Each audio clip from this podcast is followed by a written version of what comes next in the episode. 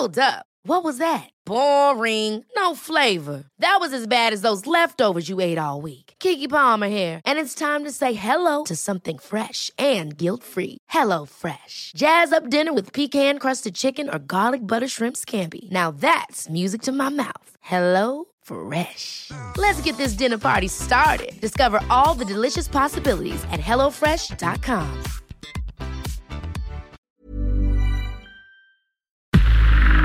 Entrevista.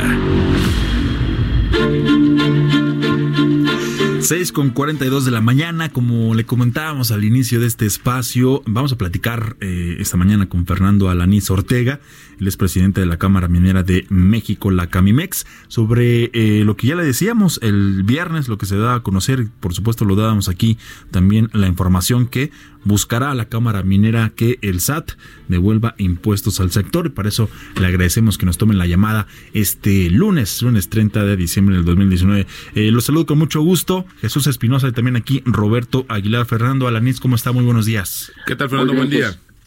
Jesús, Roberto, muy buenos días. Buenos días a ustedes y a sus radioescuchas, a sus órdenes. Pues eh, platicar un poco, eh, Fernando, eh, teníamos entendido un poco el antecedente de lo que sucedió, eh, un poco para negociar también estos cambios fiscales que van a entrar a partir del próximo año, que también el sector empresarial eh, exigió que hubiera una, una respuesta más rápida de la evolución de impuestos por parte del sistema de administración tributaria. Pareciera que este es el caso, Fernando, si, o hay una situación específica para la industria minera tan importante en la economía mexicana. Eh, Sí, efectivamente. Fíjate que a raíz de que hubo el cambio de la compensación universal, ustedes recordarán que fue un cambio fiscal que hubo este año, uno de los compromisos que hizo el SAT fue que iba a ser una devolución expedita de lo que es el IVA.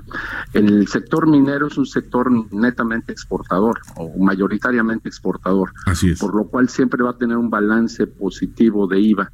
La- Lamentablemente hay retrasos muy importantes en la devolución del IVA. Estamos estimando que cerca de 15 mil a 20 mil millones de pesos están retenidos todavía por el SAT para las diferentes compañías mineras en México. Y esto pues merma el flujo de las empresas.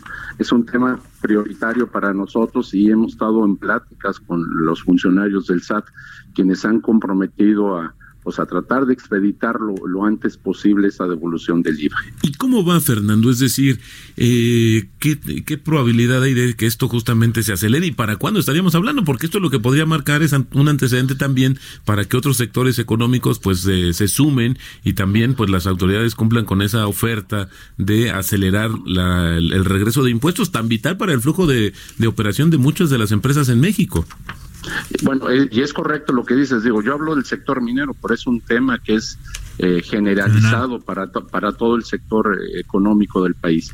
Hay, eh, a través de las cámaras cúpulas como con Caminsa ha estado teniendo pláticas también con, con el SAT y, y hay compromisos de parte de ellos, así es que esperamos que pronto se pueda haber una respuesta al respecto. Por supuesto, Fernando, otra de las situaciones importantes de la industria de- del sector minero, insisto, tan importante en México, es esta, justamente esta situación eh, de los pagos de impuestos que hacen que eventualmente habían perdido un poco de brillo y atractivo si lo comparaban justamente con otros países también de vocación minera. Ahí, ¿qué puede suceder? Esta coyuntura podría también utilizarse para de algún momento revisar esta situación fiscal de las compañías mineras en México.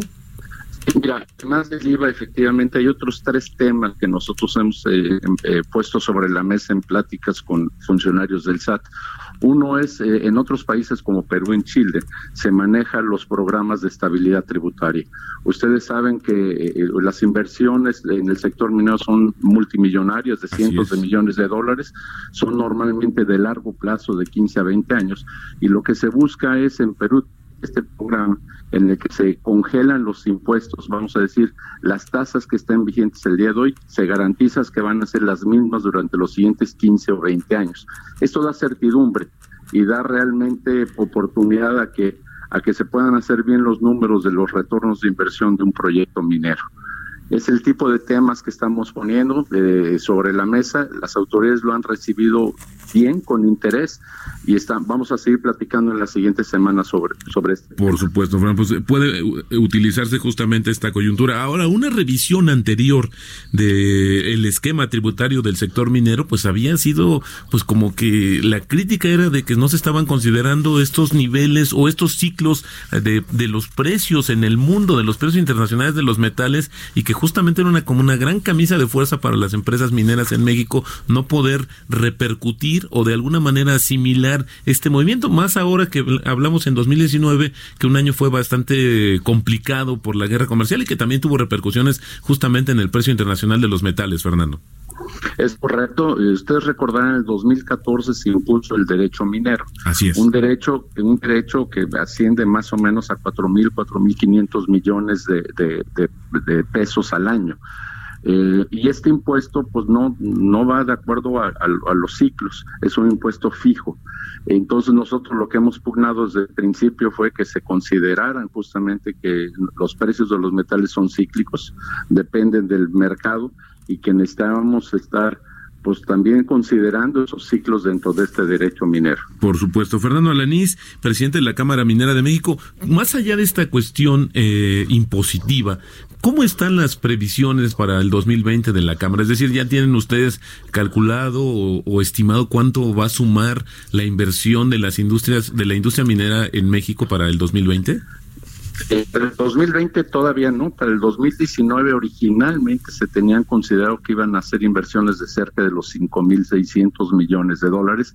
Lamentablemente no se han concretado estas inversiones. Estimamos que vamos a acabar con cerca de 2.500 millones de dólares, lo cual nos pondría en el nivel más bajo de inversión en el sector minero en los últimos 10 años. ¿A qué se atribuye esta falta de inversión y, y de cumplir este proyecto que tenían contemplado para 2020? 2019, Fernando? Pues sencillamente a certidumbre. El sector minero, como les decía yo al principio, necesita certidumbre de largo plazo. Y ha habido realmente, con los nuevos impuestos que aparecieron en el 2014, con, la, con el derecho minero, con incógnitas que ha habido sobre el, sobre el, si, se decreta el sector minero como un sector estratégico en el país, pues eso es lo que ha venido frenando a la inversión. Por supuesto. Y eso también la, la otros países han ganado estas inversiones, le han ganado a México, que ofrecen unas condiciones mucho más atractivas para la minería en general. Definitivamente en Latinoamérica Perú se ha posicionado como uno de los países más importantes de captación de inversión minera. Hoy en Perú cerca del 40% de su Producto Interno Bruto viene de la minería. Perfecto. Eh, Fernando eh, Alanis Ortega, presidente de la Cámara Minera de México, muchísimas gracias por compartir. Vamos a seguir esta situación y, cómo van las negociaciones. Ojalá cuando haya algún avance podamos tenerte nuevamente en, estos micrófonos para compartir, pues insisto, un sector tan importante y con tanto impacto, no solamente económico, sino social también en México, Fernando. Así es, con muchísimo gusto estaremos eh, disponibles para ustedes y aprovecho para desearles a, a ti, Jesús, y Roberto, un feliz año y lo mejor para el próximo que viene. Igualmente, Fernando, muchísimas gracias por la entrevista. Muy buenos días. Gracias, buenos días. Ever catch yourself eating the same flavorless dinner three days in a row? Dreaming of something better? Well, HelloFresh is your guilt-free dream come true, baby. It's me, Kiki Palmer. Let's wake up those taste buds with hot, juicy pecan crusted chicken or garlic butter shrimp scampi. Mm. Hello Fresh. Stop dreaming of all the delicious possibilities and dig in at HelloFresh.com. Let's get this dinner party started.